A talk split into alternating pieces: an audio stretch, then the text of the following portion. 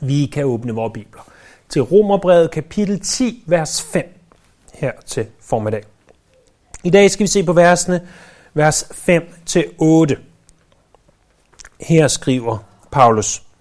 Om den retfærdighed, som kommer i loven, skriver Moses, det menneske, der holder buden, skal leve ved dem. Men den retfærdighed, som kommer af tro, siger således, sig ikke i dit hjerte, hvem vil stige op til himlen, nemlig for at hente Kristus ned, eller hvem vil stige ned i afgrunden, nemlig for at hente Kristus op fra de døde. Nej, hvad siger den? Ordet er der nær i mund og hjerte, og det ord er troens ord, som vi prædiker. Her for et par måneder siden, der var min familie og jeg i, i Norge, øh, bo i en hytte, og øh, en af formålene med sådan en tur, det er at komme en masse ud i naturen. Så, så vi gik en masse ture på fjellet og i skoven og så videre. Og en af de første dage, der, der parkerer, kører vi et lille stykke, parkerer bilen, og så står vi på en bjergtop, og vi kan faktisk se hen imod, hvor vi ved, hvor hytten ligger. Den vej, vi var kommet af, var, var hovedsageligt en grusvej, og den var ikke specielt spændende. Så jeg siger, skal vi ikke prøve at gå den her vej, og så tror jeg, vi kan komme ind over en sti, der går, så vi kommer tilbage til hytten, og så kan I være der, og så kan jeg sætte jer, pigerne og Lisa af der, og så kunne jeg gå af en anden grusvej tilbage og hente bilen, det kunne jeg sagtens magte, og så køre den tilbage, og så vil de slippe for at gå den kedelige grusvej.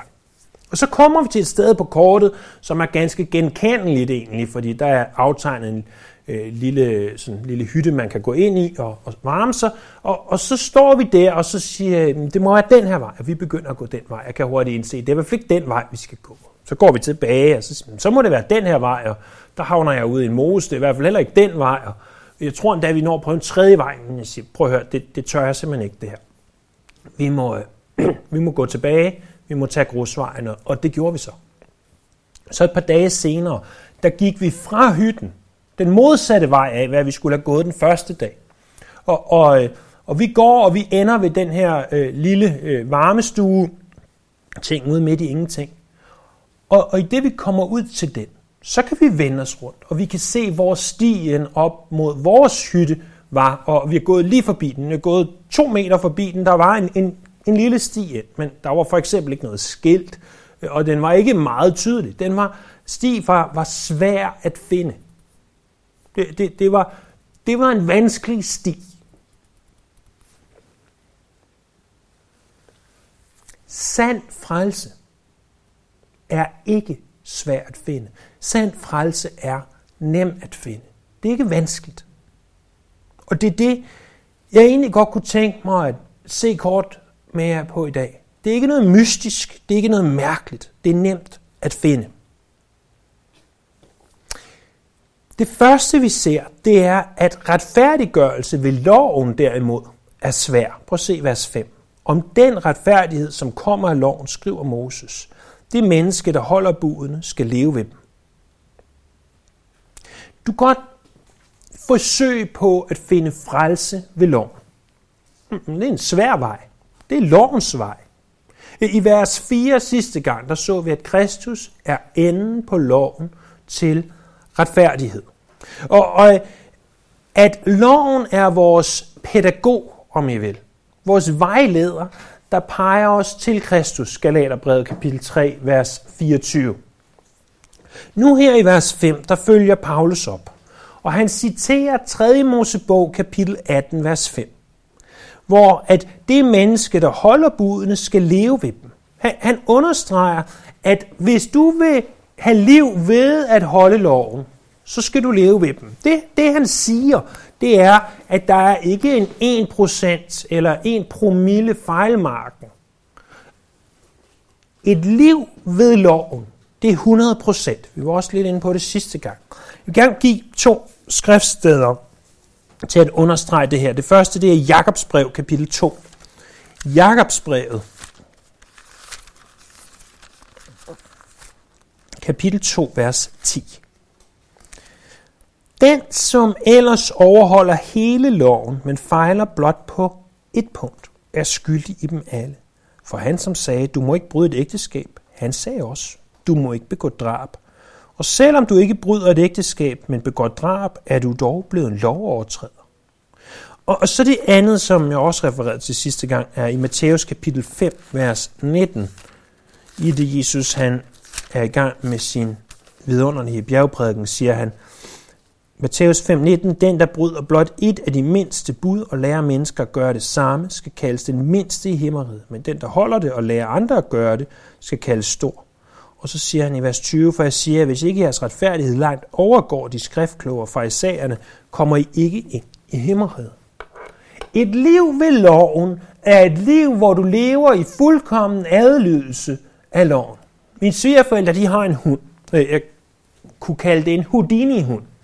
Øh, det er ikke en speciel race, den der Houdini-hund. Jeg tror faktisk, rasen af den hund er et øh, portugisisk gadekryds. Men det er fordi, at Houdini var jo den her store tryllekunstner, den her udbryderkonge, der kunne slippe ud af alt. Og hvis du vil vide, om du har et hul i dit hegn, så skal du bare tage deres hund, som hedder Olga, og sætte i din have, så finder Olga hullet i hegnet, uanset hvor småt og lille det er. Så hvis du ved, at den ikke slipper ud, så er det fordi, du ikke har noget hul i dit hegn. Men, men forestil dig nu, at, at jeg skulle have den her Olga på besøg, og jeg tænker, Olga skal ikke slippe ud. Jeg bygger et 5 meter højt hegn. Jeg sætter strøm i hegnet, og pigtråd rundt om. Og jeg ansætter mænd til at sidde med maskingevær og holde øje. Og jeg gør det her hegn så sikkert, som noget kan være. Jeg gider ikke have en låge i mit hegn. Det er simpelthen for besværligt. Jeg lader en åbning være, så jeg selv kan komme ind og ud. Hvor, hvor tåbeligt vil det være? Hvor dumt vil det være? Hunden vil slippe ud, hvis der er et hul i hegnet. Øh, hvis du siger, at jeg har, jeg har aldrig dræbt nogen. Jeg, jeg, har, jeg har aldrig brudt et ægteskab. Jeg har aldrig stjålet noget. Nej, men har du begæret? Har du misbrugt Herren din Guds navn? Har du sat andre før din Gud? Og selvom du føler, at du på ydersiden overholder alt det her, og gør alt det her, så vil du altid være en lovbryder. Derfor er retfærdighed ved loven ikke bare svær at finde, den er umulig at finde for ingen af os kan gøre det. Det er igen og igen og igen pointen i Romerbrevet. Derimod for det andet vil jeg gerne vise jer, at retfærdighed ved tro er ikke noget skjult. Det er ikke noget fjernt. Prøv at se i vers 6 og 7. De her øh, lidt obskure vers. Han siger, men retfærdigheden, som kommer af tro, siger således. Sig ikke dit hjerte, hvem vil stige op til himlen, nemlig for at hente Kristus ned, eller hvem vil stige ned i afgrunden, nemlig for at hente Kristus op fra de døde. Her refererer Paulus til et afsnit fra 5. Mosebog kapitel 30. Han citerer det ikke, som vi vil se, men han bruger det som sin baggrund. Han, siger og bruger den samme tankegang, som er i 5. Mosebog kapitel 30, men, men han ændrer det så, at, at det passer ind i det, han vil sige her. I, i 5. Mosebog kapitel 30, øh, der ser vi, at Moses han siger til Israels folk, der er en velsignelse på den ene side, der er en forbandelse på den anden side. Øh, du må vælge, siger han. Israelit, du må vælge, vil du have velsignelse, eller vil du have forbandelse? Og så siger han, det er altså ikke svært at afgøre. Det er ikke svært at finde ud af. Det, det er ikke noget vanskeligt. Du behøver ikke tage op i himlen for at undersøge, om du vil have velsignelse eller forbandelse. Du behøver ikke at, at, at, at står der i 5. Mosebog 30, krydse havet for at finde ud af, om du vil have velsignelse eller forbandelse. Det er ikke svært. Du har det lige her i loven. Du, du kan se det her, siger Moses. Det, det, er ikke, det er ikke noget skjult, noget hemmeligt, noget mystisk. Det, det er temmelig tydeligt, at der er to veje. Velsignelsens vej, forbandelsens vej. Det arbejder Paulus videre med. Og så siger han, jamen hvem vil stige op til himlen for at hente Kristus ned? At hvis jøderne havde loven til at vise dem vejen til Gud, så har vi endnu mere, for vi har ordet, der blev kød og tog bolig blandt os. Vi har den levende Guds ord til at forklare os det skrevne ord. Vi har Gud selv, der forklarer os vejen til frelsen. Der er ingen grund til at tage til himlen for at hente Kristus ned. Han er allerede stedet ned. Han er allerede kommet. Han behøver ikke komme igen på den måde. Vi ved, at han kommer igen en anden gang. Øh, og vi ser frem til hans genkomst. Det er en helt, helt anden snak end det her. Men han har allerede vist os vejen. Han har allerede som menneske trådt i stedet for os. Han er allerede født. Er det ikke netop det, vi fejrer i disse dage i julen? At han kom, at han er? Så siger han også, jamen, hvem vil stige ned i afgrunden, nemlig for at hente Kristus op for de døde? Og, og her afviger Paulus endnu mere fra 5. Mosebog. Fordi 5. Mosebog bruger ikke afgrunden, men bruger havet. Ideen er den samme. Prøv at forestille dig for en israelit at gå ud til kysten, bare Middelhavet, og stå og skue ud over Middelhavet. Flere hundrede tusinder kilometer af hav lige ud. Hvor, hvor umuligt den måtte synes at krydse havet. Det, det, det var for dem det, det uopnåelige. Lige så uopnåeligt som det er for os at tage, øh, at dykke ned på dybet i, i afgrunden. Ideen er den samme. Om, om du krydser havet, om du stiger ned i afgrunden. Noget umuligt. Men det, der naturligvis sigtes til her, det er Jesu opstandelse. Der er de, som der siger, at hvis bare jeg kunne se Jesus i levende liv, så vil jeg tro. Hallo, han er opstået fra de døde. Han er opstået fra de døde. Han er levende. Han er ikke død. Og alle de, der så, det var ikke alle, der ville tro det. Det leder mig til at sige, at retfærdiggørelse ved tro, det er ikke noget skjult. Det er altså ikke noget mystisk. Der, der er nogen, der tror, at jeg skal ud på en, på en trosrejse, på en spirituel rejse. Øh, jeg skal ud i mystikkens hjørner, jeg skal i kloster, eller jeg skal tage øh, til et bestemt lokation, til, til et bestemt sted, måske Israel, og stå, at så finder jeg Herren. Der er andre, der tror, ah, hvis bare vi prædiker mirakler, øh, hvis du bare tror på dit mirakel, at, at, at så finder du Jesus. Hvis du bare tror, at du er helbredt, hvis du bare tror, at du er fantastisk nok, så får du velstand og så videre, at det er måden. I, i den romersk-katolske kirke, der tror de, at Jesus han er så fjern og så langt væk, at den eneste måde, de kan få fat i ham, det er ved at tale med hans mor. Det, det er det, der er deres teologi. De, de siger, vi, Jesus han er os for fjern. Men moren, hende kan vi få fat i. Hun var et, et jordisk menneske, som vi kan snakke med nu stadigvæk, selvom hun er død.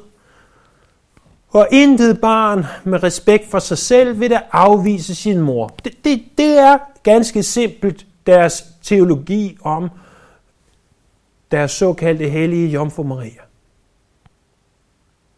Men Jesus er ikke fjern. Han er ganske nær. Der, der er også nogen, der tror, og, og det er nogle af dem, som, som jeg måske mest af alt læner mig op af, når jeg læser, at nogen, nogen de næsten tror, du, du skal næsten kunne en, en trosbekendelse udenad. Og ikke bare sådan en kort en, som de reciterer i folkekirken. Nej, nej. En, en ordentlig lang, flere, næsten 100 siders trosbekendelse. Hvis du bare kan den udenad så skal du blive frelst. Det er altså ikke det, der er pointen. Det er ikke det, der er pointen. Retfærdiggørelse ved tro er ikke noget skjult, det er ikke noget fjernt, men i stedet for, for det tredje, det retfærdiggørelse ved tro er der ganske, ganske nær.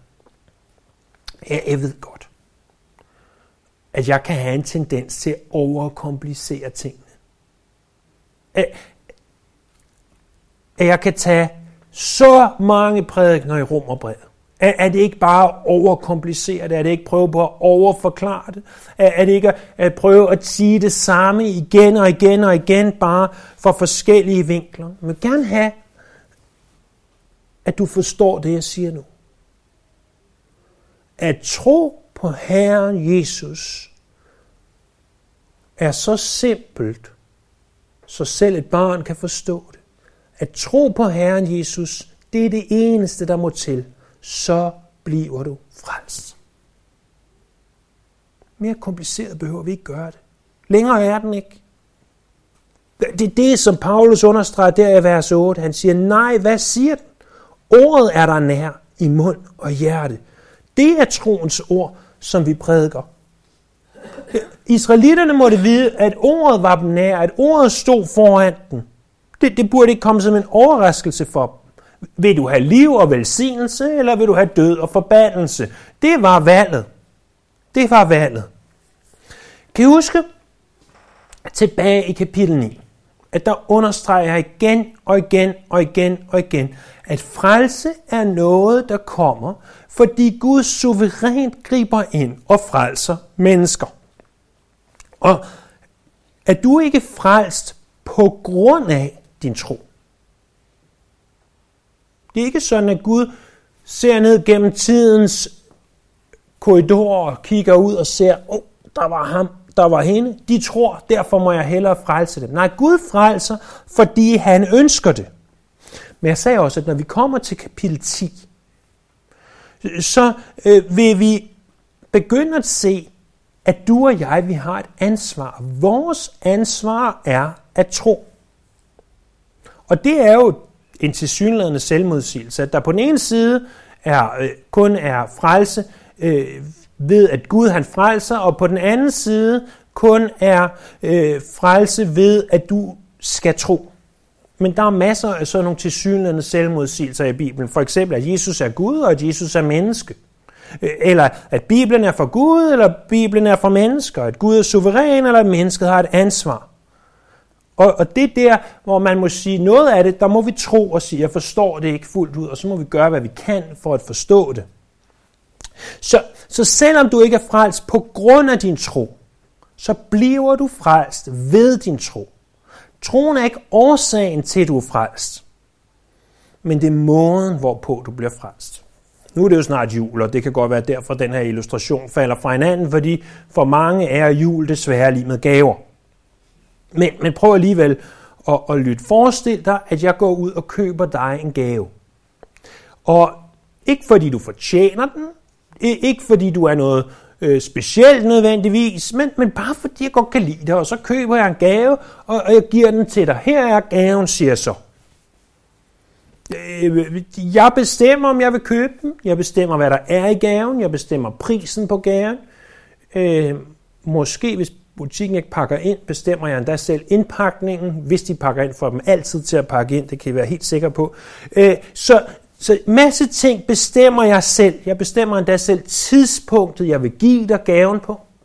Og jeg kommer der, jeg overrækker dig gaven og siger, ved du hvad, jeg kan godt lide dig, her har du en gave. Værsgo. Så kan du tage den gave.